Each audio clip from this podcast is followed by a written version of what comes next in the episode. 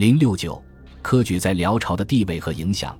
辽以武力建立国家，本不以礼文知识为重，所以辽前期，特别是只在幽云地区实行的科举，并不被统治者所看重，也不以此作为选拔汉人官员的主要途径。因此，当时的科举制度对辽国社会并没有起到什么重要影响。就连实行科举制度的幽云地区的汉族士大夫阶层，也不以应举为要务。除石访外，辽史上记载的辽前七任重要官职的幽云地区的汉人，都不是以科举之徒入仕的。如应州人邢抱朴及其弟邢抱之，在景宗、圣宗朝都以儒术显。邢抱朴官至南院枢密使，邢抱之官至侍中，但他们都不曾参加科举。南京人马德臣是景宗、圣宗时期的高官显宦，实在他好学博古，是写文章的好手，而且擅长写诗，但也并非科举出身。辽后期，随着崇尚中原文明的风气日盛，科举对辽国社会，包括契丹人在内，起到了愈来愈重要的影响。契丹统治阶级也愈来愈重视这一制度。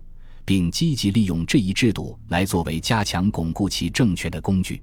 辽朝对考中进士科者待遇优厚，表现在朝廷礼仪上，专门制有进士接见、一进士次等假敕一进士、四张符仪等。进士登科者，将由朝廷在皇帝行宫为他们举行这一系列的礼仪。科举的实施，使一般汉族人以此为目标，竞相教习，以求登第。汉文化在契丹族中的普及和提高，驱使着契丹族文人也涌向科场，终于冲破禁限，契丹族人也被允许参加科举考试。这正是科举制度对辽朝社会影响甚大的极好说明。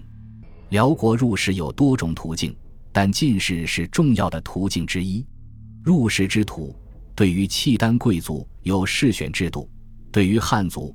则有因袭中原政权制度的阴补等制度，特别是汉族的一些世家大族，如所谓的韩、刘、马、赵四大家族，基本上都是靠阴补而世代做官的。《韩春墓志》就记载了韩氏一门靠阴补而做官的情况。韩氏家族中，韩德让因朝廷赐姓耶律氏而属籍于宗室，其余的族人人节度使、宰相的有七人。人宣有关的有九人，执掌睫毛、管符印及能出入宫廷应答皇上的，其实有二百多人。而韩春本人也是靠袭仕禄而为官的。阴补之盛，致使辽前期以进士为官的人很少。辽后期，由于应科举考试的人和进士人数的增多，使辽圣宗以后的汉人重要官僚大都是进士出身，而南面的最高官署南枢密院。从长官到院吏，几乎都由进士出身的人担任。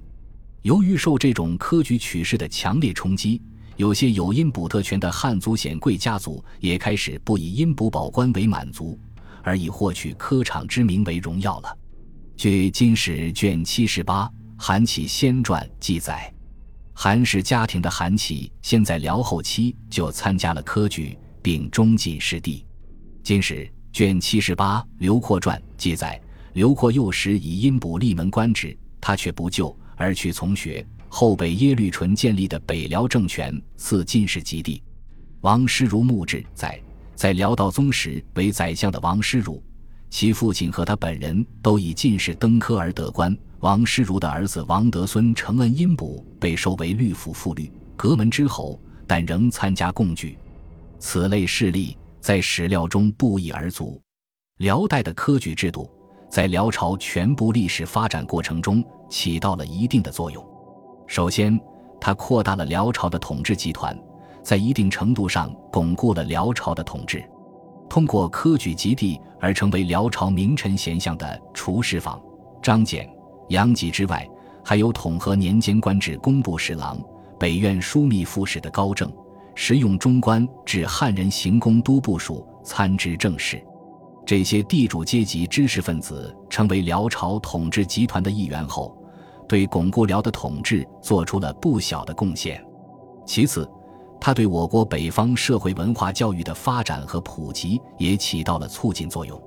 由于实行科举取士，辽朝境内，不仅各族上层人物积极读书赋诗，契丹贵族也习汉文、读经卷，而且到了辽代末年，契丹贵族耶律大石冲破了禁限，登进士第，这在客观上对北方社会文化教育的发展起到了促进作用。本集播放完毕，感谢您的收听，喜欢请订阅加关注，主页有更多精彩内容。